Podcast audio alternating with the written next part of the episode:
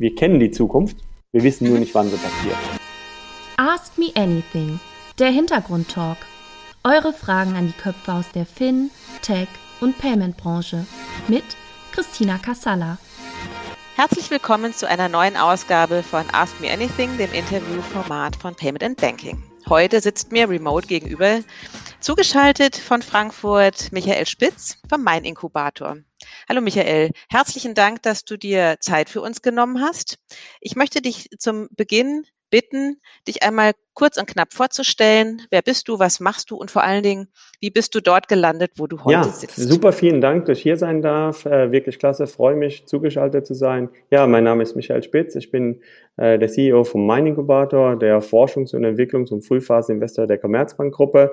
Ähm, bin 51, verheiratet, zwei Töchter, Erwachsene, bin gebürtiger Frankfurter, wohne auch wieder in Frankfurt, ein bisschen eine Reise gemacht, bin in Caracas groß geworden in Südamerika, danach nach USA, danach nach Mannheim, da äh, Schule zu Ende gemacht, äh, dort auch BWL studiert, dann nach Frankfurt gekommen, ins Banking reingekommen, erst bei der Dresdner Bank, dann kurz, kurz in Moskau gewesen für die Dresdner Bank, zwei Jahre, elf Jahre nach London, verschiedene Stationen nach Dresdner Bank kam dann erst nochmal die Commerzbank erstmal, dann die Credit Suisse Nomura, in verschiedenen Technologieunternehmen gewesen, wirklich verschiedenste Natur. Klingt nach einer großen Zufriedenheit und nach einem sehr umtriebigen Leben mhm. bislang. Ähm, als du sagtest von den USA nach Mannheim, wie hast du das als Jugendlicher ähm, erlebt? Gut, hatte, hatte etwas damit zu tun, dass auch meine Eltern dann getrennt waren. Mein Vater war in den USA, meine Mutter äh, hat sich dann wieder zurückgezogen äh, zu ihrer Mutter, die dann in Mannheim war. Und so kam das dann eben, äh, weil ich eben bei meiner Mutter war. Und Mannheim eigentlich, äh, was jetzt so ein bisschen roter Faden inzwischen bei euch im Podcast wird, wird, wird ja, absolut, Mannheim, ne? absolut. Ja, ja. Ähm, also wie gesagt, gebürtiger Frankfurter, ich sage dann immer Wahl-Mannheimer. Und dann schauen mich alle immer ganz seltsam an. Warum will der mal Mannheimer sein? Aber es ist eine schöne Zeit äh, gewesen und auch, auch äh, habe da auch meine Frau kennengelernt, sehr früh. Und auch, äh, also. und auch meine beiden Töchter sind in Mannheim geboren, bevor wir dann gepackt haben. Und mhm. da hieß die Wahl, entweder wir gehen jetzt alle nach Moskau oder wir gehen nach London, berufsbedingt. Und dann sagte meine Frau, weißt du was? Ich glaube, wir gehen nach London. Und dann war dann irgendwann elf Jahre London da. Du bist, äh, sagtest du eingangs, in Caracas aufgewachsen. Äh, was machen die Eltern, wenn man als Kind in Caracas aufwachsen darf? Muss, wie auch immer, wie würdest du definieren? damals noch darf. Ähm, ich war jetzt auch schon 15 Jahre nicht mehr da. Also ich glaube, es ist momentan auch, auch wirklich äh, nicht so schön und äh, meine alten Schulfreunde ich war auf der Deutsch-Schweizer Schule da. Ähm, die haben auch fast alle oder alle inzwischen Caracas verlassen, sind entweder, wenn sie in Südamerika geblieben sind, in mhm. Brasilien oder, oder in Kolumbien. Und mein Vater mhm. äh, ist inzwischen, äh, inzwischen retired, inzwischen äh, im Ruhestand, äh, Ingenieur, Textilingenieur und hat damals für eine deutsche Firma mhm. da die Strumpfstrickproduktion in, ähm, zunächst in, in Teheran und dann in Brasilien und dann in Caracas äh, aufgesetzt und dann sind wir dem gefolgt immer. Toll, wie sehr hat dich das als Jugendlicher geprägt, das ähm, Leben in Südamerika? Ähm, ich glaube, es gibt einem, äh, es, es prägt ein, jeder Lebensabschnitt prägt einen, glaube ich, anders äh, durchs ganze Leben. Ähm, man ist halt natürlich auf der einen Seite sehr offen und international und sieht dann im Nachhinein erst, wie unterschiedlich eigentlich äh, das Leben in der, in der Welt ist.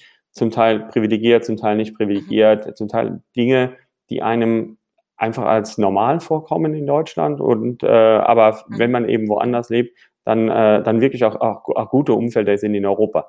Äh, also ich hatte damals schon kennengelernt das Thema Gated Communities, also wo du dann eben irgendeinen Sicherheitsdienst hast, der dann äh, beschützt, ob die die eine Straße oder die andere, weil hat natürlich das Thema Kriminalität auch, auch schon in den, in den 70er Jahren einfach ähm, auch hoch war oder höher, höher, höher im Vergleich zu Europa.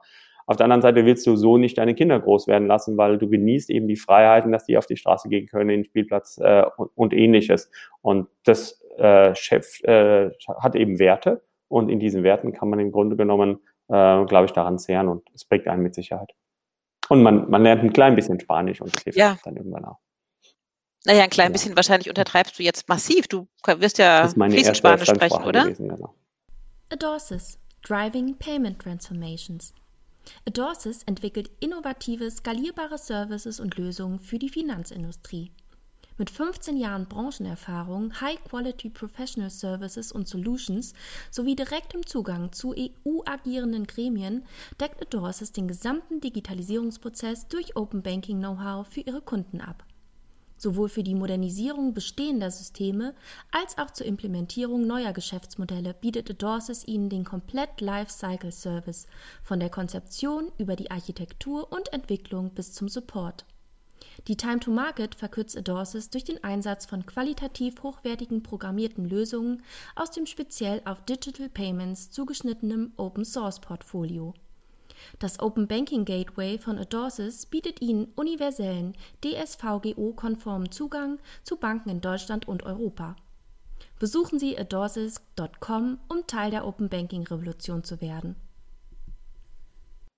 Wie viel sprichst du heute noch Spanisch im mm, beruflichen Umfeld? Ganz unterschiedlich. Äh, Im Augenblick äh, wieder, ähm, äh, wenn, wenn wir in, in einigen Konsortialverträgen, in einigen Konsortialengagements mit spanischen Banken äh, zusammen sind, sei es jetzt eine Santander, eine BBVA und so, äh, immer, immer gerne, aber Inzwischen ist es ja fast alles auch Englisch, von daher äh, ist es, äh, beschränkt sich das dann, dann doch auf, äh, auf die sozialen Themen, sozialen Diskussionen. Äh, aber äh, es funktioniert, funktioniert noch ganz ordentlich.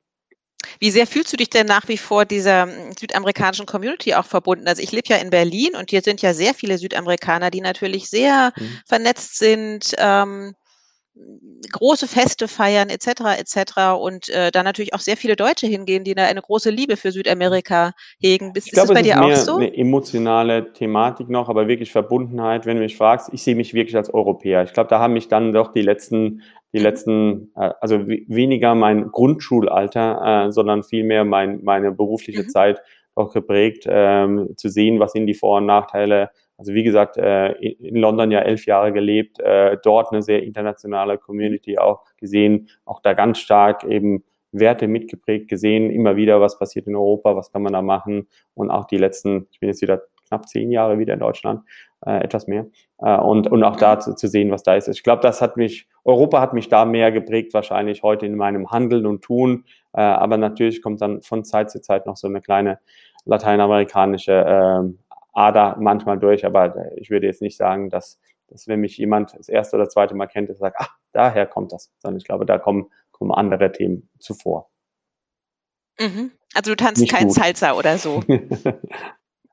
Aber immerhin kannst du die Grundschritte Aber das hat vielleicht auch was damit zu tun, dass ich dann in jungen Jahren auch meinen Tanzkurs gemacht hatte. Ähm, ich weiß gar nicht, ob heute das noch. Doch, die, ah, die, äh, die Kleine hat es noch gemacht. Ich glaube, die Große irgendwie haben wir dann keinen. Machen, machen heutzutage Kinder noch Tanzkurse?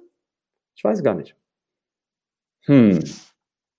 Das haben wir uns neulich auch schon gefragt. Ähm, weiß ich nicht. Ähm, doch, es hat mir mal eine Mutter erzählt, die hat ein etwas älteres Kind als wir und da kam wohl der Tanzlehrer ähm, in die ja. Klasse und hat zumindest für ja, den so Abschlussball dann so ein genau. paar Schritte mit denen geübt, damit sie ja. genau. Ja, und ich weiß noch, also ich meine, nachdem ich dann damals meinen Tanzkurs beendet hatte, war da auch nicht mehr übrig geblieben als die Grundschritte. Ja, genau. Ähm, ich würde dich bitten, mal äh, drei, deine drei größten Stärken aufzuzählen? Ähm, das sind meine drei Frauen. Nein, äh, also auch natürlich. Also meine Frauen, meine beiden Töchter. Nein, ähm, ich glaube, ähm, die zu, zunächst einmal äh, bin ich, glaube ich, sehr wissbegierig. Ähm, und ähm, mir gelingt es, das als erstes, mir gelingt es als zweite Stärke, sehr komplexe Themen ähm, auf einen ganz einfachen Punkt zu reduzieren auch wenn dann natürlich nur 80 Prozent davon äh, richtig ist, aber das gelingt dann am Ende komplexe Lösungen oder auch Probleme auf, auf den Punkt zu bringen. Ich glaube, das ist meine zweite große Stärke. Ähm, und das dritte ist, ähm, ich, ich glaube, ich, äh, ich bin einfach ein, ein, ein, sehr positiver Mensch. Ich glaube, ich freue mich einfach an, an ganz vielen Dingen. Äh, ich gehe ganz selten zurück und sage, hey, das war jetzt doof. Und ich gucke auch immer lieber nach vorne auch mein, äh, mein Twitter-Handle ist Zukunftstourist und nicht äh, irgendwie äh, großer Pessimist. Ähm, und ich glaube, das sind so meine drei, meine drei großen Stärken, sowohl im Beruf als auch, als auch im Leben. Mhm. Was sind denn dann deine drei größten Schwächen? Ähm, ich glaube, meine größte Schwäche ist ähm, Ungeduld äh, weil ich möglicherweise äh, den, äh, nicht immer akzeptiere, das wird zwar im zunehmenden Alter immer besser, ähm, dass es un sehr unterschiedliche Menschen gibt und ich dann einfach sehe, das müssen die doch verstehen oder das ist, das ist doch so klar, warum, warum können die es nicht? Und ich, ich von, von Zeit zu Zeit äh, nicht immer mir die Gabe nehme, ähm, die Meinung anderer äh, ausreichend zu würdigen. Ähm, und ich, ich glaube, das ist eine, eine ganz, mhm. ganz große Schwäche, gerade in der heutigen Zeit, ähm, weil ich eben glaube, dass Innovation durch äh, Diversität erfolgt, äh, aus verschiedenen Hintergründen, also nicht nur geschlechtlich, Religion, Rasse und ähnliches, sondern wirklich, wie jemand groß geworden ist, welchen äh, beruflichen ähm, Aufwachsen er hatte. Äh, und ich glaube, da ist es sehr wichtig und ich versuche mich da auch immer zu disziplinieren, ähm, doch zuzuhören, aber es gelingt mir nicht so gut, wie ich könnte. Ähm, ich äh, äh, überschätze immer mal, zweitens, ich überschätze wahrscheinlich immer meine eigenen Fähigkeiten. Also ich bin jemand, der immer so ein Ziel braucht und äh, im Privaten, ich sage dann irgendwann mit äh, mit 50 oder kurz vor 50 gesagt, ich muss jetzt mal einen Marathon laufen und äh, dann fängst du halt an, wie Marathon laufen. Mhm. Was, und dann habe ich natürlich ein bisschen Halbmarathons und bin auch in, im wunderschönen Berlin gelaufen letztes Jahr. Ähm, genau, und das war mhm. dann schon schön und war dann trotzdem nicht mit mir zufrieden. Ich weiß gar nicht mehr, was die Zeit war, irgendwie vier, vier Stunden oder was, aber ähm, da habe ich gedacht, warum kann ich keine zwei Stunden 30 laufen? Und das, äh, es ist offensichtlich, ich habe jetzt mit ähm, unter anderem aufgrund von, äh, inspiriert von einigen äh, Freunden äh, auch von ihr mit, mit Rennradfahren angefangen, gesagt, ich muss nächstes Jahr jetzt mal so ein großes Rennradrennen äh, machen. Und ich glaube, da stecke ich mir manchmal die Ziele zu hoch ähm, und da muss man vielleicht auch noch ein bisschen überlegen, ob man das immer kriegt. Aber es macht auch Spaß. Nee, die, die Ziele hochstecken heißt ja auch irgendwie äh, tatsächlich sich zu motivieren. Ähm, aber wie gehst du dann damit um, wenn du die Ziele nicht erreichst? Zerfleischst du dich dann und ärgerst dich oder sagst, Mensch, aber ich habe es immerhin bis hierhin geschafft. Das ist ja auch mehr als als ich vorher geschafft ähm, habe. Ich glaube, ähm, da bin ich so ein bisschen eine gespaltene Persönlichkeit. Ähm, so nach außen hin sage ich, hey, ist doch gut, Hauptsache dabei sein und richtig, richtig klasse. Ähm, mhm. Innerlich ärgere ich mich schon da hätte sie doch ein bisschen mehr trainieren können, da hätte man äh, und versucht dann doch zu analysieren und bin dann ein, vielleicht inter äh, oder innerlich ein sehr rationaler Mensch und sagen, hätte man den Kilometer nicht anders laufen können, hätte ich nicht vielleicht anstelle von einer Ultega-Schaltung äh, hier in der S-RAM irgendwas haben können äh, und, äh, und natürlich, mhm. oder, oder hätte ich nicht zwei Kilo weniger wiegen müssen, anstelle mir jetzt 1000 Euro mehr fürs, für Gramm Rad auszugeben. Äh, solche Themen ähm, mache ich mir dann schon. Mhm. Mhm. Wie viele Räder besitzt du? Ach so, okay. Ich kann ja immer nur auf einem fahren. naja, es gibt ja so viele, Rennräder. also so, so Hochleistungs.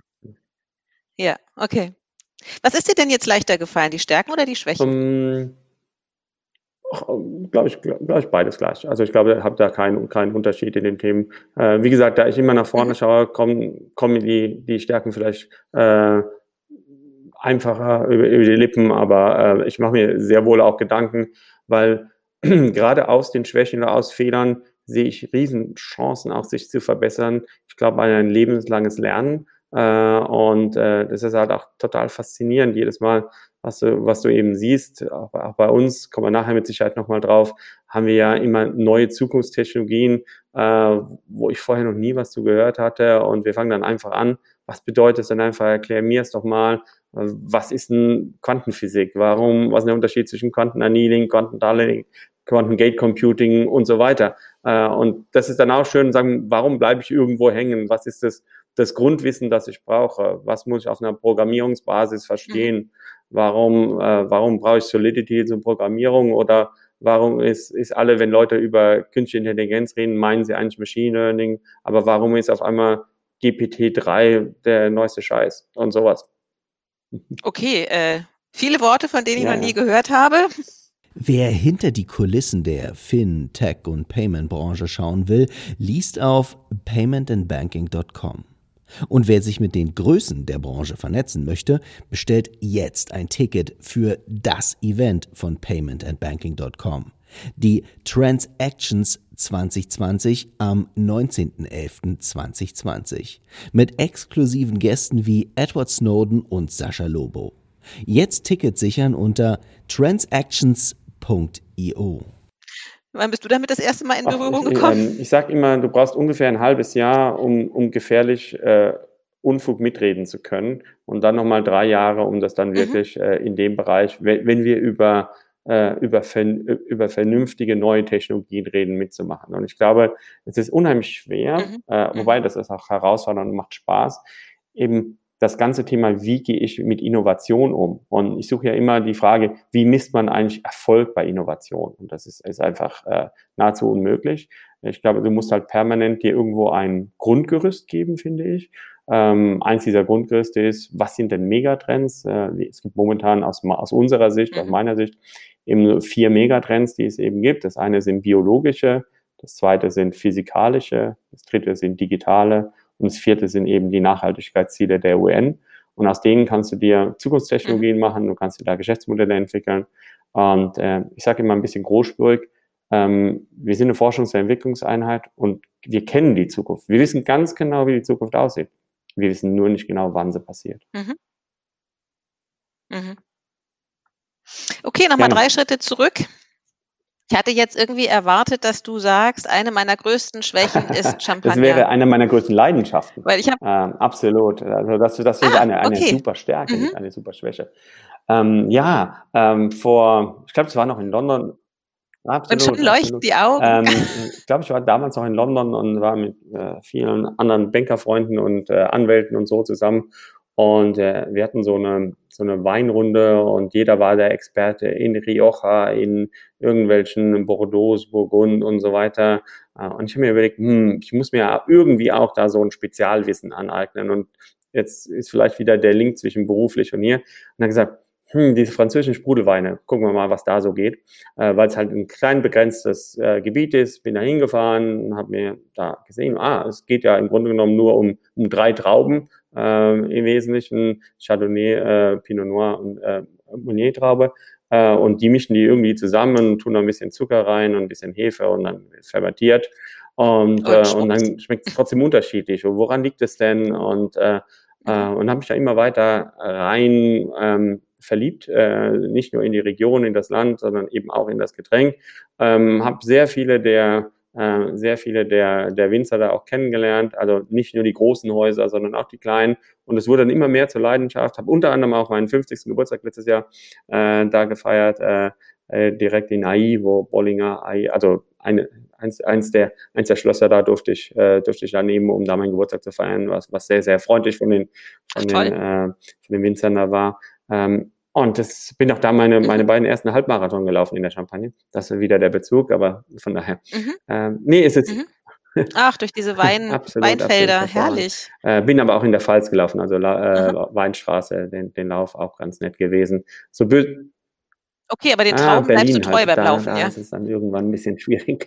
Ah, da hat man nicht so mit dem Trauben. Nein, äh, es, ist, es ist einfach, einfach eine spannende Sache, auch wie das, wie das Geschäft ist. Du siehst auf einmal, dass die in Richtung, äh, du hast ja Klassifizierungen der verschiedenen, der verschiedenen Trauben, äh, Regionen, was dann eben Grand Cru und ähnliches ist, äh, um, um dann nur die besten, dann gehst du mit erster und zweiter Pressung um. Also wie viel Handwerkszeug, aber auch wie industriell das inzwischen ist, wie du auf der anderen Seite versuchst, auf die, auf den Bioanbau reinzugehen, weil da, da ist eine ganz andere Nachfrage da auf einmal und, äh, und diese ganzen Themen, ähm, vielleicht auch ein bisschen einen, einen anderen Blickwinkel wie jetzt äh, wirkliche Hightech. Wobei auch da gibt es Studien, habe ich mal mit auseinandergesetzt, White Papers gelesen über wie viel, wie viel verschiedene Bläschen oder Bühl sind denn in einer Flasche drin und wie viel in einem Glas. Und das kann man genau untersuchen, was es auf die Perligkeit dann ausmacht. Also dann werde ich dann schon ein bisschen Technik verliebt. Aber mhm. ich, ich mag sowohl das Getränk ähm, als auch die Region und äh, mhm. ja, mhm. also habe Hast du dir auch ein paar Reben, hast du dir auch ein paar Reben äh, Nein, das, äh, das, das lasse ich wirklich den Profis, äh, die, das, die das da machen. Aber ich glaube, so drei, mhm. vier Mal im Jahr versuche ich schon da, da runterzufahren in die Region, das zu genießen und dann auch ah. neue, neue Jahrgänge oder beziehungsweise ähm, eben in dem Moment, wo neue Jahrgänge auf den Markt kommen, das zu sehen. Und äh, letztes und vorletztes Jahr super privilegiert, als der 2008er Jahrgang rauskam, was meiner Meinung nach ein nicht nur ein Jahrhundert, sondern fast wahrscheinlich der beste Jahrgang war, der, der, der jemals da kam. Temperatur hat damit was zu tun, mhm. die Qualität. Aber wir haben auch inzwischen in Deutschland sehr, sehr gute sehr, sehr gute Winzer. Wir hatten äh, hier, zum Beispiel Reichsrat von Buhl in der Pfalz, der wirklich auf, auf ähnlichem Niveau schon äh, wirklich sehr, sehr guten, sehr, sehr mhm. guten Sekt macht. Und ähm, na, ist es, ist es einfach spannend zu sehen und mhm. die Transferleistung, äh, wie man da von einem Land wandert. Und wieder ein Punkt mehr, um auf Europa stolz zu sein. Mhm. Aber jetzt darfst du mal eine Lanze für Cremant brechen. Warum ist der besser als sein Ruf? Boah, das, da fragst du echt den Falschen, weil ähm, ich, bin, ich bin wirklich überzeugter äh, Champagner-Genießer ähm, und Trinker, weil ich einfach Aha. glaube, die Vielfalt ist da, ist da so sehr. Und aus meiner Sicht gibt es eben äh, auch im Einstiegsbereich, äh, ich sag mal, du, du kannst auch für 14, 15, 16 Euro die Flasche ganz hervorragenden Champagner ähm, in Frankreich kaufen mhm. ähm, und, und, auch genießen. Es kommt, ähm, kommt immer darauf an, was man will. Ähm, ich sag mal, ich habe mich mhm. einfach auf, auf, diese Region spezialisiert und habe natürlich genauso von Zeit zu Zeit einen Cava, einen Cremant, einen deutschen Sekt und so weiter. Und ich denke mir, ja, aber ich, ich, ich habe noch, ich habe noch nicht alle, alle Champagnerhäuser kennengelernt und bisher war ich bei 110 oder sowas. Also da ist noch, ist noch nach oben ein bisschen mehr Luft. So viele gibt es. Äh, und da, da gibt es so viel, so viel Spaß zu erleben. Aber kannst du guten Gewissens den Aldi Champagner empfehlen, der ja eigentlich immer ganz Boah, gut abschneidet? Jetzt, das ist ja schon hardcore. Ähm, man, man, man, muss sich, man muss sich überlegen, ähm, inwieweit man ähm, über, über auch das Produktionsverfahren ähm, ähm, glaubt, entweder ähm, schmecken zu können oder einfach nur sich einzubilden, schmecken zu können. Das heißt, äh, auch wenn ich vielleicht die besten Trauben habe, äh, ist es mir wichtig, dass ich nachweisen kann, dass ich die aus der ersten Pressung bekomme. Und das kann man nicht immer nachweisen. Mhm. Okay. Also du würdest nicht guten Gewissens sagen, Mensch, um mal mal den Unterschied zu schmecken, geht zu Aldi und kauft hier mal eine also günstige Ich glaube, man kann, man kann für den gleichen Preis, ähm, mit ein bisschen Aufwand natürlich, ähm, das haben und äh, also einen, einen, einen aus meiner Sicht ähm, besseren, äh, qualitativ geschmacklich besseren Champagner bekommen. Ähm, man kann aber auch genauso mhm. den von mir eben angesprochenen vom Buhl, der, ich sag mal so ungefähr 14, 15 Euro. Ist die gleiche Methodik, sind halt deutsche Reben und ich sag mal, die Riesling-Traube ist der Chardonnay-Traube sehr, sehr ähnlich, weil vom gleichen, äh, von der gleichen Ursprung her. Ähm, die Dosage macht einen großen Unterschied, also wie viel Zuckerzusatz oder Zuckerlikörzusatz kommt da rein. Äh, und je mehr Zuckerzusatz drin ist, also in Gramm wird es ausgedrückt, von 0, Zero-Dosage, bis, ich sag mal, 12, und dann ist sehr, sehr, sehr, sehr süß. Ähm, äh, je, je, mehr, je mehr Dosage da drin ist, umso eher kannst du qualitative Fehler übertünchen. Das heißt, äh, wenn du wirklich, wenn ah, wirklich ja. was, okay. kann, was hat, kann der Winzer äh, und was hat er gemacht, dann muss mhm. es niedrige Dosage haben. Äh, aber auf der anderen Seite, mhm. man muss halt wissen, die wenigsten Winzer bauen ja selbst an, sondern das sind halt alles große Marketinghäuser, die kaufen, die kaufen die ganzen Trauben an. Die, du brauchst anderthalb Kilo Trauben mhm. für eine Flasche 07 äh, und die kosten dich ungefähr, äh, give or take, sage ich mal, zwischen 6 und 10 Euro in, der, in, den besseren, in den besseren Lagen. Dann bist du ja irgendwie, ich sag mal, bei 10 bis 15 Euro nur Trauben. Und dann muss man überlegen, was muss man damit machen, damit man dann zu dem Preis auch verkauft. Das ist dann äh, schon ein bisschen die Frage. Aber muss mhm. jeder selbst sein. Also, mhm. Okay, was gesagt, war denn dein, Ach, das ist ja das Schöne an dem Ask Me Anything, dass man sich mit ähm, so unterschiedlichen Leuten über so interessante Themen unterhalten kann. Ähm, jetzt zum Beispiel über Champagnerproduktion. Toll.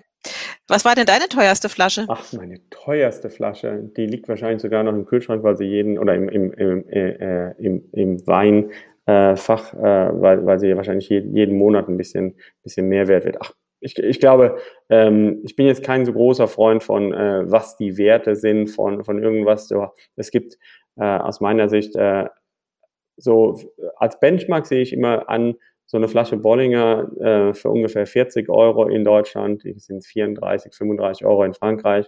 Hervorragende Qualität, mhm. konstant mhm. immer da, in, in Holzfässern produziert, in der Doppelmagnum äh, oder in der Magnum, Entschuldigung, äh, dann dann, dann gereift und dann wieder in kleine Flaschen abgefüllt. Super Produktion aus AI. Äh, gegen die messe ich erstmal jede Qualität im Einstiegs und dann, und dann auf der Top, Top, Top, Top-Ebene ist Krug.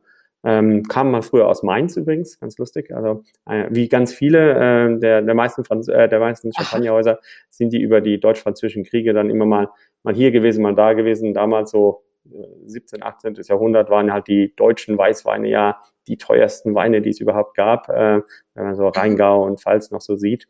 Äh, also ganz lustig. Mhm. Äh, aber ähm, guck, keine Ahnung, 150, 160 Euro die Flasche ist, ist also unantastbar. 3000 Reserveweine oder sogar noch, noch viel mehr Reserveweine, indem sie jedes Mal zumessen.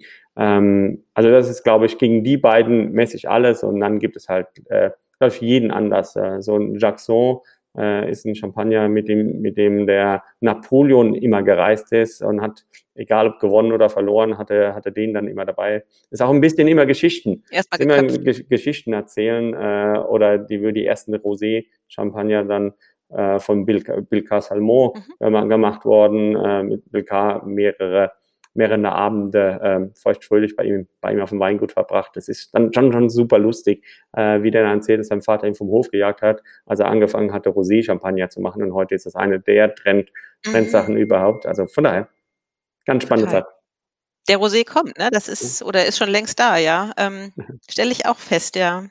Würdest du denn ähm, jungen Leuten sagen, dass äh, Champagnerflaschen Nein. eine Wertanlage sind? Also äh, nur, also nicht, äh, die sind eine Wertanlage, weil man, glaube ich, mit guten Freunden äh, sehr tolle, sehr tolle Gelegenheiten hat, äh, um die zu genießen. Äh, aber ich, mhm. ich glaube, ich glaube nicht an das Thema, äh, dass, dass du wirklich, ähm, oder es ist, es ist sehr, sehr schwer, ähm, hier, hier wirklich profitabel sein. Ich glaube, das ist mit, ich glaube sogar mit Weinen einfacher und, und äh, deut, deutlicher zu sehen, ähm, äh, weil du hast halt auch ein äh, nicht ganz so lange Lagerung wie bei Rotwein. Das muss man auch ganz fair sagen. Also mhm. Nein, nein, das, machen, drehen, das, das ist schon Weine? abgeschlossen, hoffentlich. Also nein, nein. Ähm, aber ja. du, du, hast bei den, du unterscheidest ja grundsätzlich zwischen den Reser äh, zwischen den Jahrgangschampagner und den Nicht-Jahrgangschampagner. Und ganz grundsätzlich sollte man wahrscheinlich, äh, ich sag mal, äh, nicht länger wie, wie, wie drei bis fünf Jahre die Nicht-Jahrgangschampagner halten. Und damit ist ja dein Investment auch schon mal ah, ja. limitiert. Und, äh, und die Jahrgangschampagner, ich meine, da kannst du schon 10, 15, vielleicht mal 20 Jahre, aber dann verändert sich natürlich auch schon ein bisschen. Müsst ihr überlegen, da ist ja der Schäfezusatz, äh, ist Kohlensäure entstanden äh, und irgendwann geht die natürlich auch, mhm. egal wie gut der Naturkorken ist, äh, dann auch mal weg und dann mhm. ist es eben nur noch ein Stillwein äh, okay. und das ist ja nicht mehr das Produkt, das du eigentlich haben wolltest.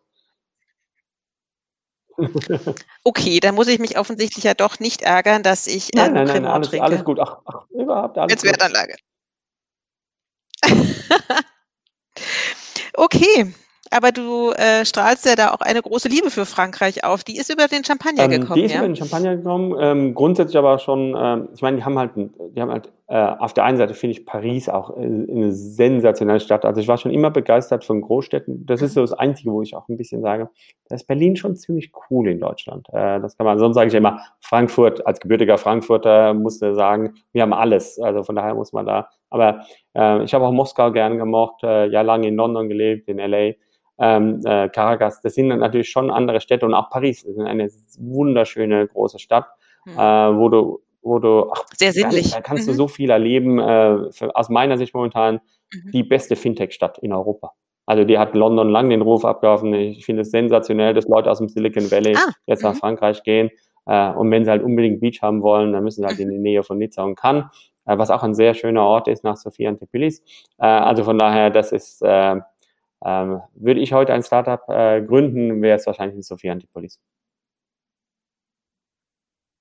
Was, ähm, weil du sagst irgendwie, Paris hat London längst abgelöst. Was macht Paris denn Alles. mittlerweile besser? Ähm, für die Fintech-Seite. Ähm, wir hatten ja auch vor, vor zwei Jahren mhm. durften wir äh, mal ähm, eine Diskussion mit dem Vizekanzler und Finanzminister Herrn Scholz über verschiedene Themen führen. Und da hatten wir im, ich hatte am Anfang ja gesagt, dass wir auch äh, ein Corporate Venture Capital Investor sind. Äh, wir haben zwei Ärmel, haben einen Mining Incubator, dann nochmal Commerce Ventures. Wir haben in Summe 43 mhm. Investments gemacht, über 3000 mhm. gesehen. Ähm, sind da nach Goldman und City, glaube ich, Nummer drei aktuell, äh, also Nummer eins in Europa nach Anzahl der Transaktionen. Gut, das war der Werbeblock jetzt, aber nein, haben, und da habe ich mal die ganzen, die ganzen, äh, genau. äh, ganzen Startups, dann machen wir eine Klammer gefragt, was finde ich eigentlich cool an Deutschland und, äh, und äh, wo würdet ihr sonst hingehen? Äh, und die erste Antwort, das fand ich total super, war, ähm, die Rechtssicherheit.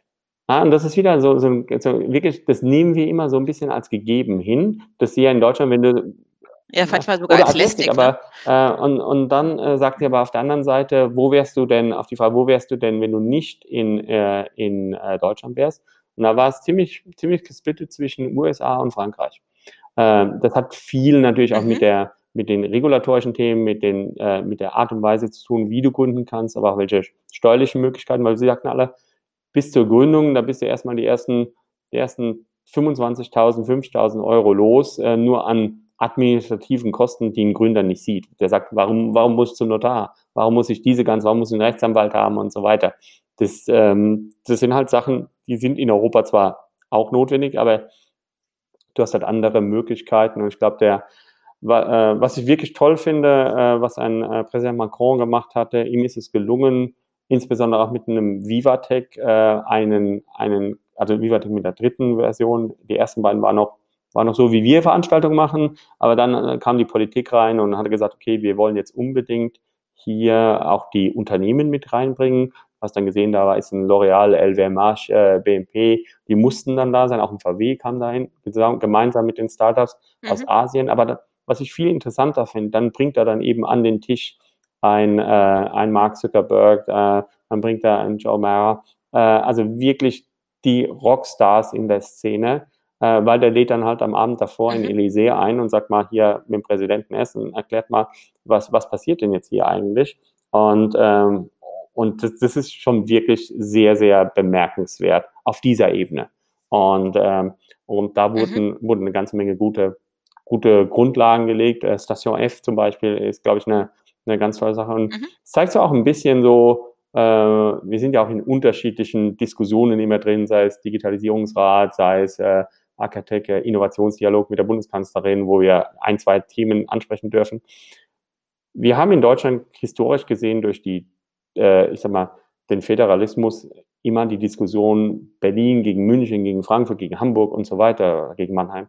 Nein, ähm, wo wir einfach sagen, äh, das wird Björn jetzt ja, anders sehen von Stuttgart. Ähm, äh, und, und, du hast halt in London, äh, in England hast du halt immer schon zentralisiert in London gehabt, in, Paris, in Frankreich hast du immer schon Paris. Mhm. Und ich glaube, das ist auch ein bisschen ein Thema. Mhm. Es ist eine, eine Menge Positives an dem Föderalismus, nur wir müssen uns, glaube ich, hinter die europäische Idee tun und sagen, okay, und da haben wir wirklich ein gemeinsames Wertekonzept. Äh, und ich glaube, das hat die Grand Nation ganz gut für sich mal äh, entwickelt äh, und macht das aus meiner Sicht sehr, sehr gut in dem Ökosystem. Äh, und da können wir mit Sicherheit das ein oder andere von lernen. Mhm. Hast du das Gefühl, dass das Bewusstsein auch dafür da ist, dass wir da Gas geben müssen in Deutschland? Oder auch mit, dass, dass auch die Instrumentarien hm, bekannt Jetzt sind? Jetzt kommst du wieder auf meine Schwächen, weil ich, wenn ich natürlich äh, hier mit Politikern, Staatssekretären und so weiter rede, sage ich, ihr müsst doch hören, was ich gerade gesagt habe. Aber äh, was mir eben eben auch, äh, auch eben ganz klar auffällt, ist, die müssen natürlich sehr viel mehr abwägen als nur äh, hier die Förderung von Fintechs äh, oder die Förderung von mhm. Innovation. Mhm. Das ist ihnen natürlich schon wichtig, aber du bist gewählter Politiker, du musst dir überlegen, wie geht es in ähm, soziale Gerechtigkeit, wie geht es um Umverteilung, wie, wie geht es um Sicherheit, äh, Gesundheitssystem und ich bin, ich bin super, super stolz in Deutschland äh, die Corona-Krise durchleben zu haben, was der Frau Dr. Merkel gemacht hat, ist wirklich sensationell. Also äh, wenn, ich da äh, meine Freunde in anderen Ländern und so, sei es in England, in den USA, in Asien, dann sehe, ist es meiner Meinung nach schon, schon mhm. wirklich bemerkenswert. Und es zeigt aber auch, und es gibt mir halt die Hoffnung, äh, dass wenn, wenn wir in Deutschland gesagt haben, das hat jetzt die höchste Priorität, dann haben wir in Deutschland auch die mhm. Disziplin mhm. zu sagen, okay, dann folgen dem halt 40 bis 60 Millionen. Natürlich nie 80 oder 83 Millionen, aber ähm, ich glaube, äh, mhm. wenn die Leute dahinter sind, dann haben wir ja schon gemeinsames, gemeinsames Verständnis und das gibt mir halt Hoffnung und Chance, dass wir sowas auch in Europa, in Europa machen können. Mhm. Okay. Ähm, jetzt arbeitest du ja bei Mein Inkubator. Ähm, jetzt klassische Inkubatoren, ja, werden ja zunehmend zu Investoren und ihr werdet ja oder seid ja auch kräftiger im Investieren, ja. Wie würdest du denn ähm, beschreiben, wie sich ein Inkubator in den letzten mhm. Jahren verändert ja. hat? Wir haben, also das Einzige, was wir noch als Inkubator haben im Augenblick, äh, ist der Name. Also wir haben das Inkubationsthema aufgegeben, mhm. weil es einfach nicht funktioniert. Ähm, weil äh, du musst dir halt schon überlegen, zumindest, äh, und das kommt vielleicht wieder, aber aktuell ist es so, die Idee war ja, wie können wir aus dem Banking gute Ideen übertragen und eine Firma in ein Startup gründen. Das war ja so der Ansatz, ich glaube, äh, mit 2013, 2014 wurden wir gegründet, damals noch für die Mittelstandsbank, also für, für ein, ein Segment eben nur, ähm, und haben da verschiedene, verschiedene Modelle ausprobiert ähm, auch Geld investiert, um das zu skalieren, aber das funktioniert halt nicht. Warum? Ähm, weil du hast, ähm, du hast eben die Möglichkeit oder du hast, du, du trainierst Banker zunächst mal an und das ändert sich gerade durch den kulturellen Wandel, um Risiken zu identifizieren. Du bist, die sind, die sind groß, die werden groß, um das Geld anderer Leute zu verwalten. Und dann kannst du natürlich äh, ganz stark sagen, okay, ich muss mir das Risiko erstmal anschauen und ich muss ja auf der anderen Seite dann auch das Risiko mitigieren. Da sind die sehr, sehr gut drin. Ähm, und äh, aber natürlich äh, das Unternehmertum, das, das wirklich nach vorne treiben, das ist zunächst mal nicht in der, im Kernfokus eines Kreditinstituts gemäß KWG. Äh, mhm. Das würden die Wachstumsinstitut heißen. Ähm, und ich glaube, da ist mit Sicherheit unheimlich viel über die letzten Jahre auch geschehen, äh, um hier eine, eine Veränderung herbeizuführen. Ähm, aber äh, wir haben für uns gesagt gehabt, das, das macht eben keinen Sinn. Da gibt es andere Programme und da arbeiten wir ähm, zum Beispiel auch mit dem Tech-Quartier zusammen, was eins der DE-Hubs in Frankfurt ist, äh, wo mit, äh, mit verschiedenen Anbietern da solche Programme auch, glaube ich, ganz gut gemacht werden. Aber ähm, ich glaube einfach, ähm, wenn du jetzt nicht nur vorhast, das für einen Marketing-Effekt oder für Streichelzoo zu machen, um hier mal zu sehen, ja, wie cool, wir mal agil und machen wir eine Rakete auf PowerPoint, sondern wirklich sagen, ich möchte hier ein Produkt bauen, ähm, ist es, glaube ich, sehr, sehr schwer. Ähm, und äh, dann nehme ich mir eher ähm, so Beispiele wie also eine Forschungs- und Entwicklungseinheit von Bosch. Sensationell gemanagter Laden, richtig, richtig gut. Die wissen genau, haben Ingenieure, die sich äh, mit Themen voransetzen. Die Art und Weise, wie das Fraunhofer Institut aufgesetzt ist, Max Planck Institut, das sind wirklich gute Forschungseinrichtungen, wo an Produkten und Weiterentwicklung, und da muss man halt gucken, kann man daraus aus Produkt plus dann Sales gute, gute Ideen entwickeln. Mhm. Wie, wie konkret, ähm, also ich habe dich jetzt so verstanden, ihr geht mehr in das Investment-Thema rein, statt in ja. diese Inkubation. Quasi, wie grenzt ihr euch denn dann von Commerz also Venture wir, wir, direkt wir ab? Grundsätzlich haben wir drei Bereiche. Äh, ich habe gesagt, was bedeutet denn eigentlich Forschung und Entwicklung und äh, Corporate Venture Capital? Ähm, wir, haben, wir haben zum einen den Thema, was wir Community Building nennen und auch äh, immer stärker das Thema ähm, Impact, also SDG, die, die, die Nachhaltigkeitsziele von der UN hier zu verfolgen. Wie können wir dies in unser mhm. ganzheitliches Tun und Handeln? Das geht hin bis zu, wenn wir mit dem Startup über Termsheets verhandeln, bringen wir da gewisse Auflagen für die Nachhaltigkeitsziele rein, sonst investieren wir nicht. Es geht darum, wir haben ja äh, wichtiges, ich glaube, die wichtigste Entscheidung, ähm, oder für, für mich war die wichtigste Entscheidung, als ich meine Inkubator übernommen habe, dass alle Leute haben ihre Verträge mit der Bank gekündigt. Das heißt, wir sind wirklich, äh, da gibt es keinen Rückfahrschein oder so weiter, sondern die Idee, wir sind natürlich für die Commerzbank da und machen das auch äh, und sind deren, aber das heißt, da, da schielt dann niemand in Richtung, dann habe ich jetzt hier die Möglichkeit, eine, eine Führungsposition in der Bank als nächstes zu machen. Wenn es sich so ergibt, um, super gut und es gehen auch immer wieder Leute zurück, aber wir haben nicht diesen Automatismus, sondern wir haben wirklich die Idee, wir sind eine, eine unabhängige Einheit und machen eben einmal das Thema Nachhaltigkeit, äh, wie gesagt, auch äh, für nächstes Jahr im April äh, unseren Impact Festival, äh, aber auch äh, wurden von der EU jetzt gebeten, wie würde man so einen, einen äh, Nachhaltigkeitsfonds eigentlich aufsetzen, mit welchen Zielen, also sehr konkret auch für den Staat. 70 Prozent ungefähr unseres Auftrags kommt von der Commerzbank, äh, 20 Prozent von Kunden der Commerzbank und 10 Prozent vom, vom Staat oder von der EU. Das ist so ungefähr unser Kundenmix. Äh, mhm. Das zweite Thema ist Ventures. Ähm, hier investieren wir 250.000 bis 2 Millionen Ticket Size äh, in Unternehmen, die hoffentlich dann auch eine Kooperation, also wir sind strategischer Investor mit der Commerzbank oder mit deren Kunden haben. Wir haben nunmehr 66 Prozent unserer Portfoliounternehmen in der Bank integriert. Die Leistungen laufen in der Bank oder beim Kunden. Das war auch ganz, wichtig für mich, als, mhm. weil, als ich übernommen hatte, war das eben nicht, war null. Und dann habe ich gesagt, äh, der Grund, warum wir investieren, eben, der mein Inkubator hat ja schwierige eben, Zeiten hinter glaub, sich. Ich glaube, jedes Unternehmen hat immer mal mhm. Challenges und man kommt dann darauf an, wie man da, da durchgeht. Weil ich glaube auch, äh, auch davor wurde, wurde gute Arbeit geleistet, äh, muss man ganz klar sagen, mit einer anderen Zielsetzung. Ähm, und, ähm, und Commerce Ventures Welche war denn das? das also ich meine, drauf. letztendlich galt es ja. Äh, und die hm? Abgrenzung eben zu Commerce Ventures ist, ähm, die investieren 2 Millionen bis 20 Millionen. Also das heißt, wir haben einfach eine andere Phase der Ticket-Size auch. Die nehmen, wir nehmen beide mhm, mhm. Minderheitsgesellschaften. Das heißt, theoretisch könnte es sein, ist bisher noch nicht geschehen, aber rein theoretisch, dass wenn wir nicht mehr in der Lage sind, wir also über 2 Millionen die nächste Funding-Runde gehen, könnte es dann entweder in, ähm, mhm. in Commerce Ventures reingehen oder in, in Dritten, also für uns dann ein Exit. Das wäre, das wäre eine der logischen Konsequenzen. Und wenn das dann zu, zu, zu groß wird, dann könnte es ein strategisches Investment der Bank sein. So ist die Logik auch aufgebaut. Die macht auch sehr viel Sinn. Vorher gab es vielleicht eine, eine gewisse Unklarheit darüber, aber das, ich glaube, dass ähm, sowohl ich kenne Patrick Stefan Paul schon sehr, sehr lange und super Typen, arbeite mit denen sehr gerne zusammen, äh, Kollegen aus dem, aus dem Commerce Ventures Bereich, wo wir uns auch austauschen, was sind denn die Themen. Für die ist jetzt weniger die Integration äh, interessant, ist auch immer ein Thema, sondern wirklich hier auch die Performance. Ähm, und dann haben wir noch den dritten Bereich, ganz wichtig sind diese Technologien, ähm, wo ich vorhin schon gesagt habe, es geht aus meiner Sicht diese vier Megatrends, äh, digitale, biologische, physik physikalische und eben die Nachhaltigkeit, SDG.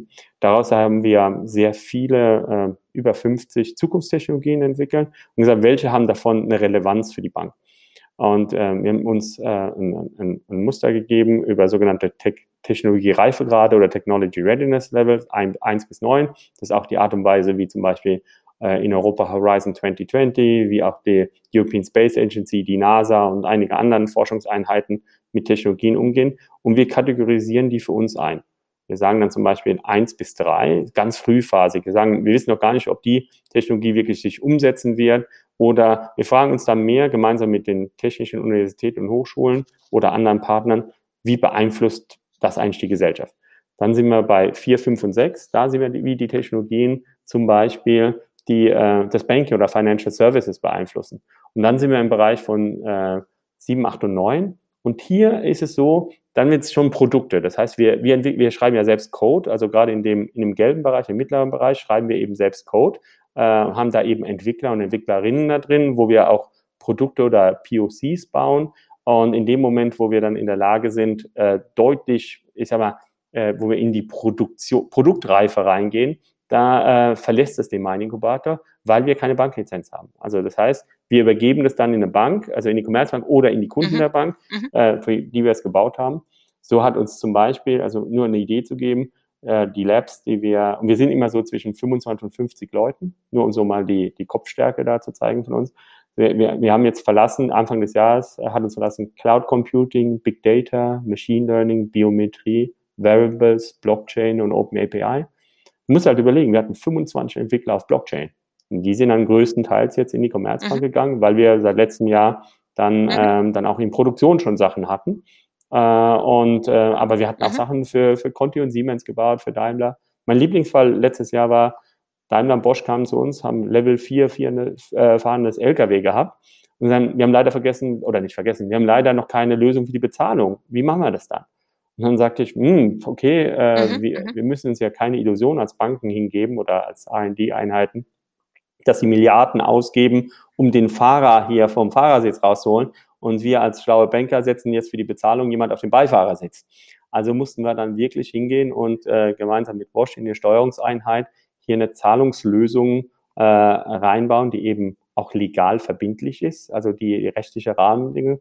Und zwar nicht mit zwei MacBook Pros im Kofferraum, sondern wirklich, wo, wo du dann in andere Grenzbereiche reinkommst, nämlich du musst eben auf der Steuerungseinheit eine, ein Wallet aufladen, eine Bezahlung über programmierbares Geld haben von Maschine an Maschine für den Ladevorgang. Mhm, äh, und und mhm. gleichzeitig hast du halt Restriktionen, dass, dass die ganze Einheit darf nur 700 Euro kosten und die kostet jetzt schon 700 oder 680. Also muss, wie kannst du für 20, 30 Euro Hardware verbessern? Äh, also kommst du wirklich in die klassischen Produktionsdilemma rein. Aber gleichzeitig, wenn du die Rechenleistung äh, hier bei 70, 80 Prozent hast, fährt der LKW halt nicht mehr. Das heißt, du kannst nicht diese, wie wir im Forschungsbereich, ja immer, ich kann, ich kann dann sagen, äh, wir nehmen, wir nehmen halt noch einen größeren Chip oder wir, wir versuchen jetzt Sachen zu laufen auf einem Quantum Gate Computer. Das ist halt unrealistisch und das, das macht ja halt total Spaß.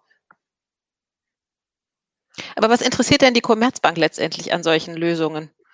Also ich meine, was will die Commerzbank sein? Über euch und über Commerzventure ein besserer VC oder ein Digitaltreiber oder was, was ist das strategische Gut, Interesse das kann daran? Ich natürlich ähm, aktuell zur, zur äh, Strategie der Commerzbank wenig sagen, aber sagen wir mal, ähm, die Themen, für die die angetreten sind, äh, ist hier ein digitales Technologieunternehmen zu werden. Ähm, und was bedeutet das denn eigentlich? Mhm. Das bedeutet, dass du eben einmal eine Forschungs- und Entwicklungseinheit aufbaust, um hier äh, zum Beispiel äh, ähm, äh, IP-Rechte, also Patent, Patentepools und so weiter zu machen. Weil es, was verändert sich denn gerade? Wir haben eine Situation, dass äh, vor 20 Jahren, wenn du dir die größten Marktkapitalisierungen angeschaut hast, ja, waren das Unternehmen, die zu 80 Prozent aus äh, echten Assets, also Immobilien, Fa Fabriken und Stadien und 20 Prozent waren, äh, waren immaterielle Vermögensgegenstände. Heutzutage ist genau andersrum. Du hast also 80 Prozent sind immaterielle Vermögensgegenstände bei einem Tencent, bei einem Google, beim Amazon und so weiter. Und nur noch 20 Prozent sind Vermögensgegenstände. Also musst du ja überlegen, wie willst du in Zukunft, wenn, wenn das deine Maxime ist, ist unabhängig von, von der konkreten Commerzbank, sondern dann musst du ja auch überlegen, okay, wie baue ich denn das auf? Du baust dir also ähm, Patentpools auf, Patentrechte auf und hast da einen, einen Wert geschaffen, der letztendlich so bewertet wird. Bedeutet aber auch, um hier ein resilientes Geschäftsmodell aufzubauen, um hier auch neue Geschäfte, Möglichkeiten zu zeigen, musst du halt auch in der Bewertung sagen, okay, ich, ich gebe nicht nur Kredite an, ähm, ich sag mal, immobiliengedeckte Finanzierung, weil das kenne ich halt schon seit 150 Jahren durch Pfandbriefgesetz und so weiter, sondern äh, wie gehe ich um in der Finanzierung von, von Forschung, wie gehe ich um? Und ich glaube, hier, hier, hier Anwendung zu finden. Ich bin jüngst jetzt auch gebeten worden, äh, und haben ja eine Cross-Collaboration mit der ESA gehabt, äh, also European Space Agency. Und da wurde ich auch gefragt, warum beschäftigt ihr euch mit Space Technology? Jetzt, jetzt ein bisschen weit weg, Michael, jetzt ist mhm. wirklich äh, so langsam. Ja, und dann mhm. fängst du dir natürlich genau. an zu sagen, okay, wir, mhm. wir, haben, wir haben verschiedene Themen, weil ähm, wir haben, äh, wir, wir haben in, in datengetriebenen Geschäftsmodellen wird ungefähr 50 Prozent der Dateninformationen über ganz normale Glasfaserkabel und 50 Prozent über, über Satellitendaten. Jetzt kommen die ersten Startups und, und unterhalten sich mit dir über äh, Satellite Data Deflection. Das heißt, das Abfangen von Daten, bevor es überhaupt das Rechenzentrum und die Cloud erreicht. Und da musst du überlegen, wo sind denn die Rechte, weil du bist auf einmal im Space, in einem sowohl staatlichen, militärischen, aber auch privatwirtschaftlichen Bereich. Satelliten werden, werden da hochgeschaut. Und mhm. indem du sagst, wo, was ist der Stand der Technik und so weiter, kannst du vielleicht auch neue Geschäftsmodelle entwickeln. Und ich glaube, das ist unser, unser ganz starker Case, weil wir sind jetzt nicht bessere Entwickler wie jetzt ein IBM oder ein Corda äh, oder R3 oder äh, wir sind jetzt auch nicht besser als ein Accenture und so weiter. In was wir, glaube ich, ganz gut sind, ist zu überlegen, wie kann eine Zukunftstechnologie einen Einfluss aufs Banking. Und wir sehen Banking nicht Firmenkunden, Privatkunden, sondern wir haben äh, für uns so ein Sechseck gebildet, wo wir gesagt haben, es gibt am Ende nur sechs Dienstleistungen, die sich Financial Services nennen. Das ist einmal Deposit und Lending. Also das, Gleiche, du hast nur die andere Position, also Einlagen- und Kreditgeschäft. Das zweite Thema ist äh, Market Infrastructure, also das, was die Börsen letztendlich bereitstellen. Das ist auch reguliert, das musst du dir überlegen. Dann hast du das Thema Capital Markets, also Kapitalmarktzugang als drittes. Als viertes Thema Asset Management oder Investment Management.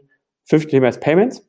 Und das sechste Thema ist letztendlich Insurance. Und das sind die sechs Themen, egal ob du es für einen Privatkunden und so weiter machst. Und dann überlegen wir uns halt, wie kann die Technologie Networks, Edge Computing, Network Slicing, AI und so weiter, was ist der Einfluss, wie verändert es das? Oder die Kombination von ein, zwei. Und somit kommen wir dann halt mit Use Cases hoch, die, glaube ich, sonst sehr, sehr wenige haben und vielleicht sind die nur in die Zukunft gedacht und die sind noch nicht Produkte von heute. Deswegen ordnen wir die ein mhm. in diese mhm. Technologiereife gerade bis zu zehn Jahre nach draußen. Und da kommen eben Themen rein wie Nanotechnologie, Neuroscience, wie verändert sich die Gesellschaft.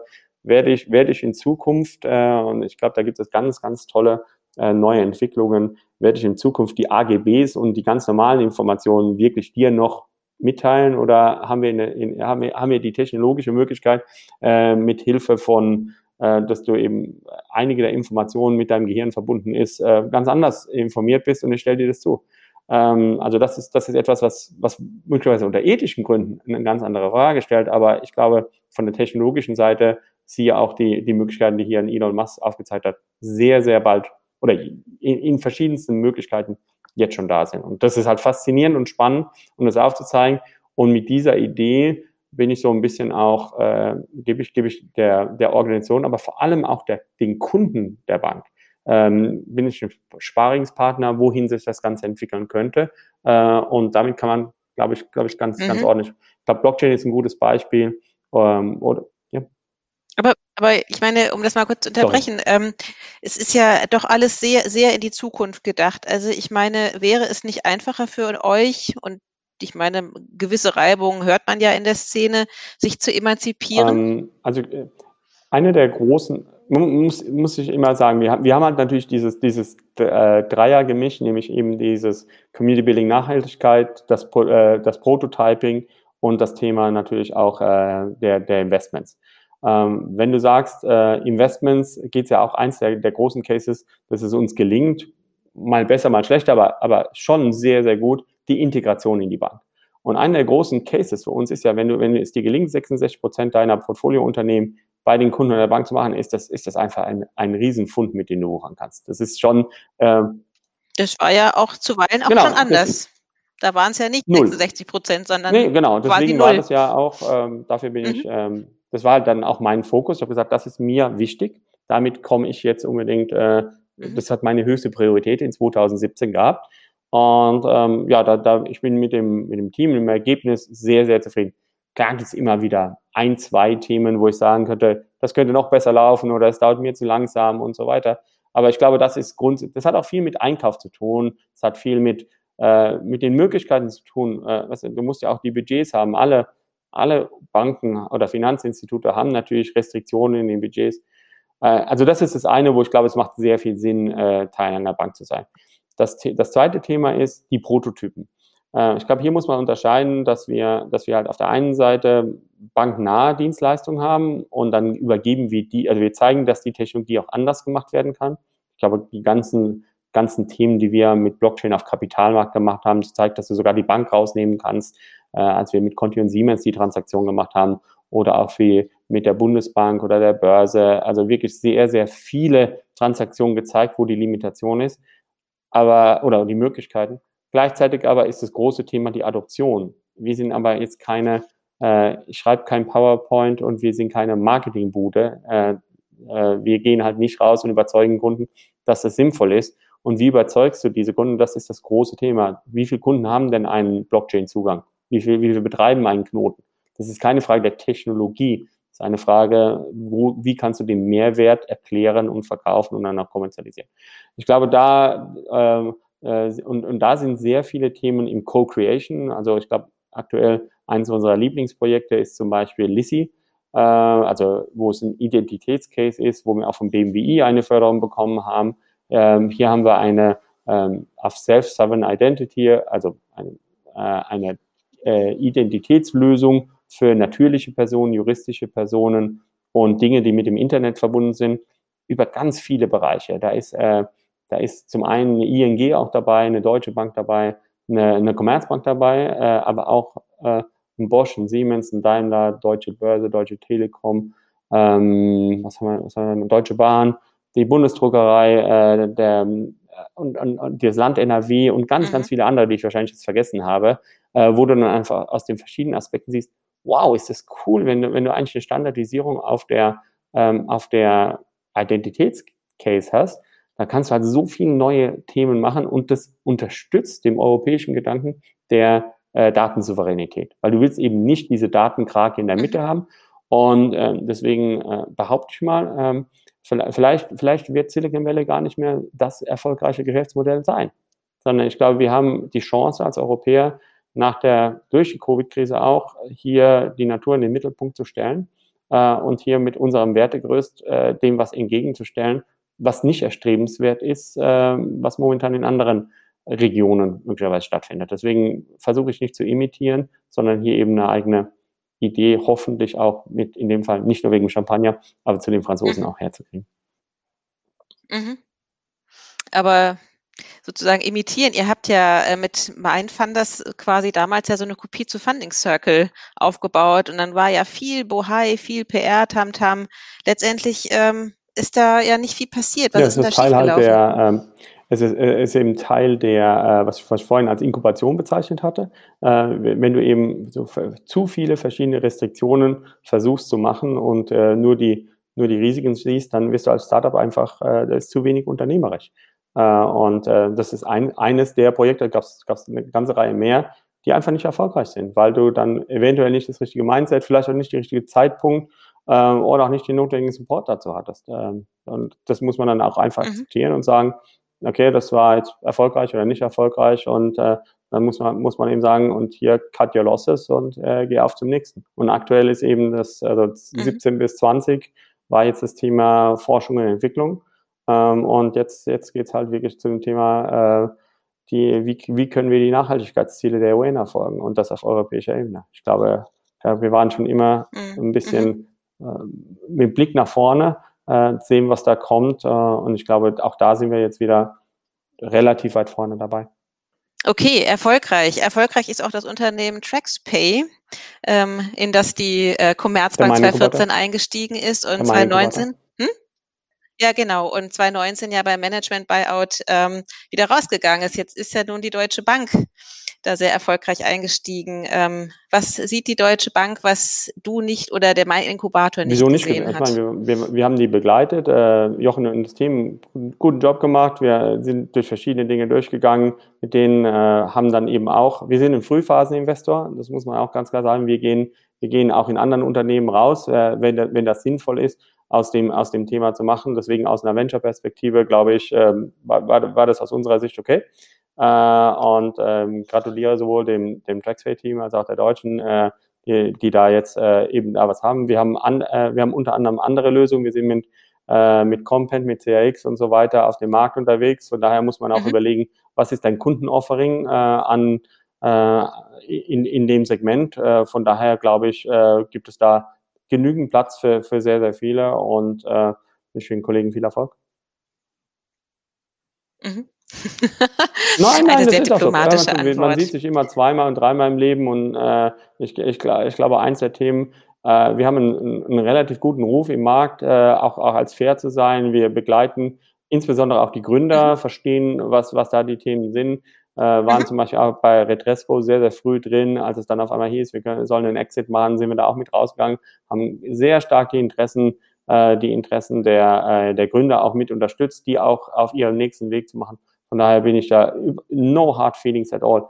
Äh, ich, ich glaube, das, das ist wirklich äh, absolut, absolut okay. Wir haben super Erfahrung aktuell mit, äh, mit vermietet.de, sind wir mit der Deutschen Bank gemeinsam im Investment drin. Ähm, von, von, daher ist mhm. da, ist da überhaupt, äh, überhaupt gar kein Thema. Ich glaube, wir haben einfach ein anderes mhm. Offering für unsere okay. Kunden in dem Bereich äh, bereits und da ist es belegt. Du musst dir überlegen, ob du, äh, wie, wie, viel, wie viele Marktplätze du da rein, reinmachen kannst. Mhm.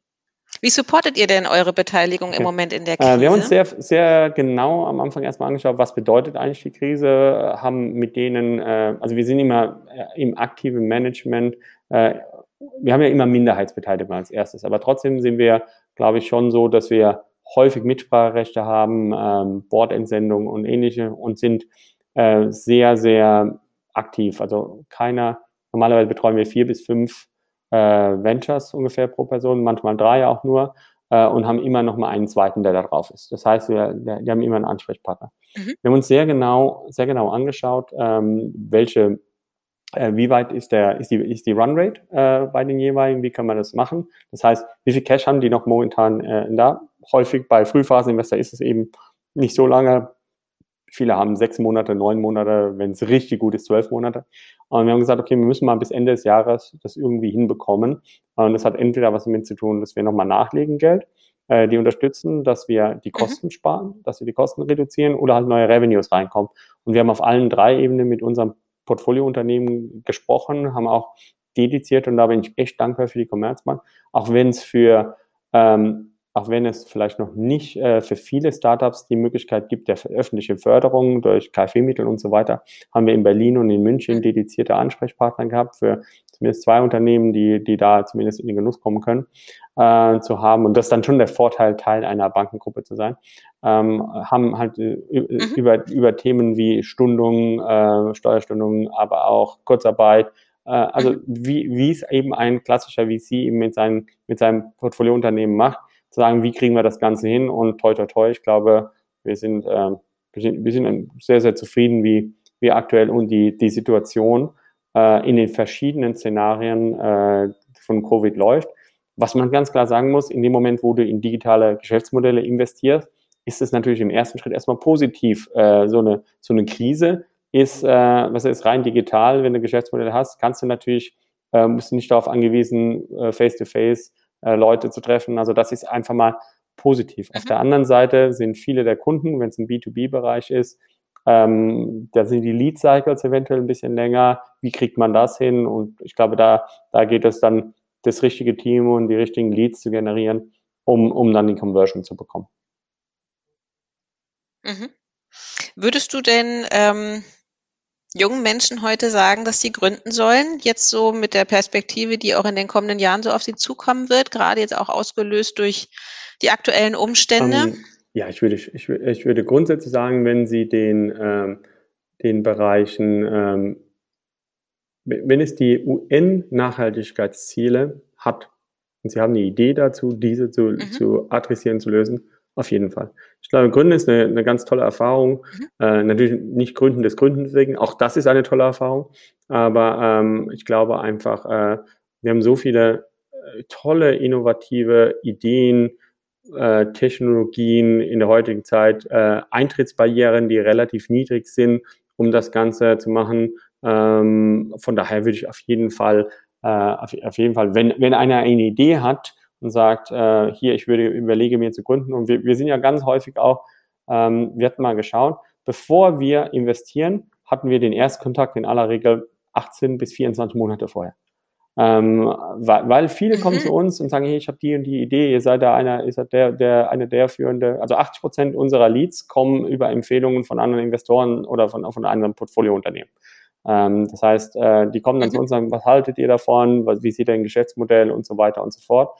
Äh, und dann sagen wir, das wäre wahrscheinlich, die drei Sachen musst du noch machen, sonst bist du zu früh. Also wir schauen uns immer an, okay, was ist, was, was der Markt, den du äh, adressierst. Äh, und natürlich, wenn jemand kommt und sagt, den Markt gibt's noch gar nicht, dann müssen auch wir so ein bisschen tiefer schnaufen und überlegen, okay, was bedeutet es denn? Dann Nummer zwei, was ist denn dein Produkt, was ist denn der USP und wie kannst du das verteidigen? Also das ist eine Sache zu sagen, hey, das ist mhm. total cool, aber wenn das halt jeder dann machen kann, dann ist halt schwierig.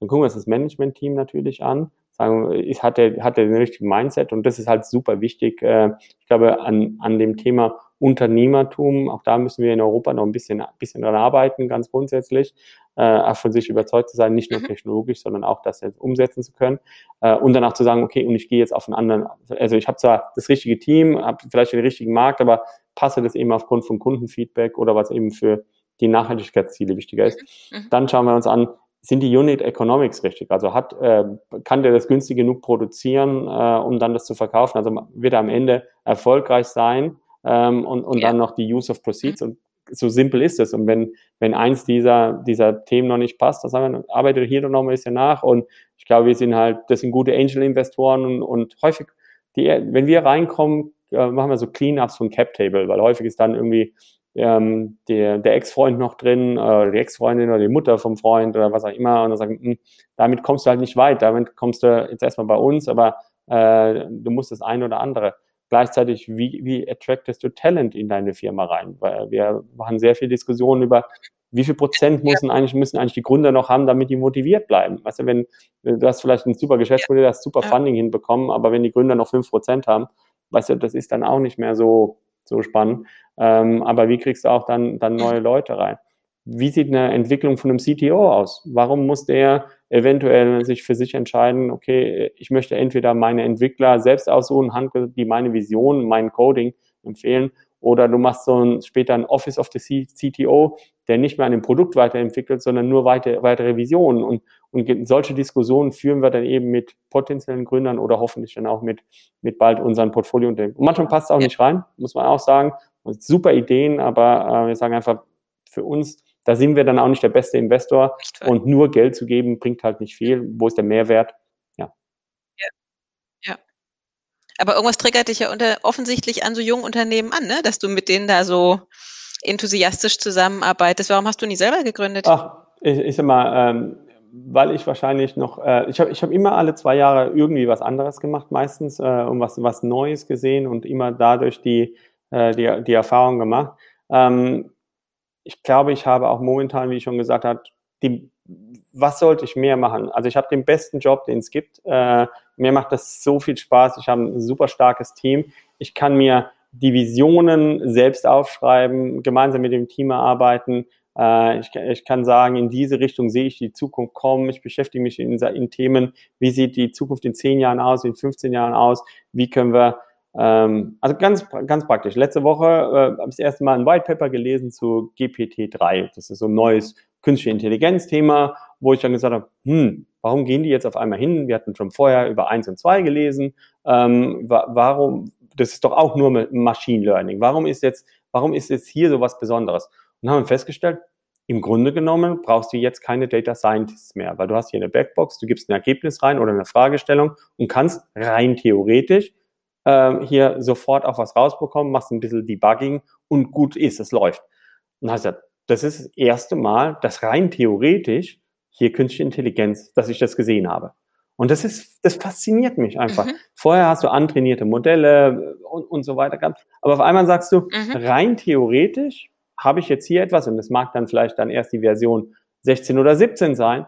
Ähm, und dann sage ich, okay, und jetzt fangen wir an, ich will hier an die API rein, lass uns mal gucken, wir verknüpfen das jetzt mal mit unseren Problemen, die wir aktuell versuchen zu lösen auf dem, auf dem Quantencomputer und bringt uns jetzt diese Technologie einen ganz konkreten Mehrwert für Einlagen, Payments, Insurance, Asset Management. Und wenn ich das mhm. abgeklärt habe, sage, oh, und auf einmal haben wir was. Und das ist so, was mich halt mhm. total begeistert. Ich glaube, wie jeden, eine, wenn, wenn, wenn du mit dem R&D-Chef von, von Bosch reden würdest und sagen, warum, warum gründet er nicht? Also, die haben mehr Patente und so weiter wahrscheinlich auch privat gemacht. Es einfach faszinierend ist, auf, auf so einer Plattform mhm. zu arbeiten, plus noch das, das, den Venture-Bereich und immer wieder neue Sachen zu sehen und auch selbst weiter sich zu entwickeln und sagen, okay, da, das habe ich falsch gesehen. Mhm. Mhm. Es wäre dir, es wäre dir quasi zu langweilig, als äh, CEO deines eigenen Unternehmens so über fünf Jahre immer das gleiche Thema zu beackern. Ist das, ich glaube verstehe ich das mal, so richtig? Ob, ob CEO des, ich, ich, glaube, man, man muss nicht, oder ich, ich bin inzwischen auch an, eine, in einem Punkt angekommen, also nicht in meinem Leben, sondern einfach grundsätzlich äh, äh, gedanklich, wo ich einfach sage, es geht nicht darum, um jetzt äh, einen Eurobetrag zu maximieren oder einen Titel oder was zu haben. Ähm, sondern ähm, also wenn irgendjemand äh, ihr sagt, ja, wir haben, wir haben was, wir haben was total Cooles zusammen und so, das, das könnte sehr viel spannender sein, als jetzt hier äh, den nächsten Karriereschritt zu machen.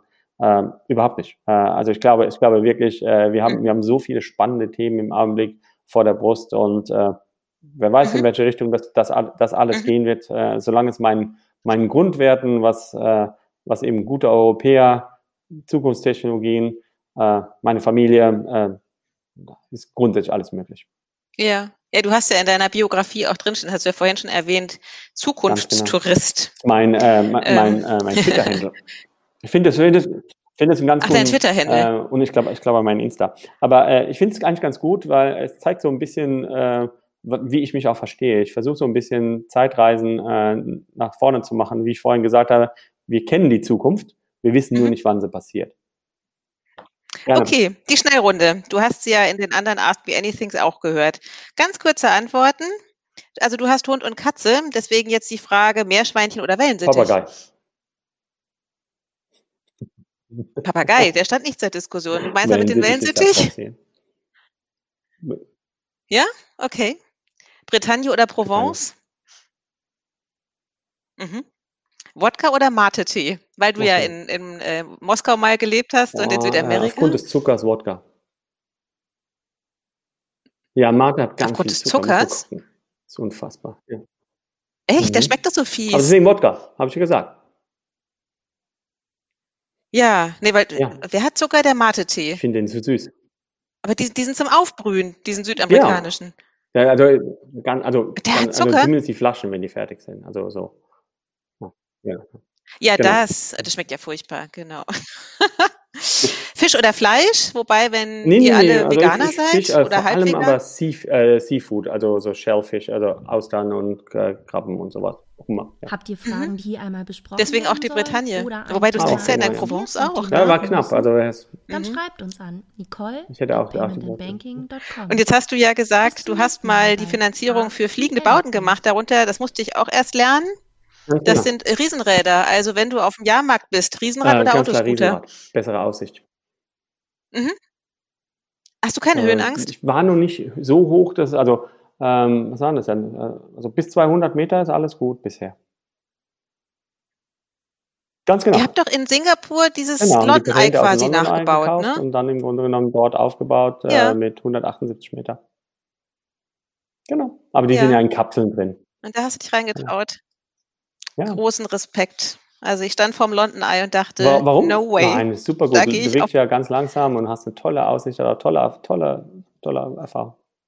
Also ich finde immer sowieso, wenn du in einem Büro, Ja. gerade in Frankfurt, das, das finde ich halt auch der Vorteil von Frankfurt, du hast diese Hochhäuser und jedes Mal, wenn ich in einem der, der höheren äh, Etagen bin, versuche ich auch immer ans Fenster zu gehen und rauszugucken und genieße die Aussicht. Ich finde es faszinierend. Okay. Also die Leidenschaft teilen Okay, dann, äh, dann in Berlin Monkey Bar die Aussicht, zum Beispiel. Ja, das geht gerade noch von der Höhe her, aber ansonsten ähm, bleibe ich lieber am Boden. okay, Michael, ganz vielen Dank für das Gespräch, sehr ausführlich, Danke dir. viele tolle Themen, hat sehr viel Spaß Prima. gemacht. Ich Also, danke dir. Bis dann. Tschüss.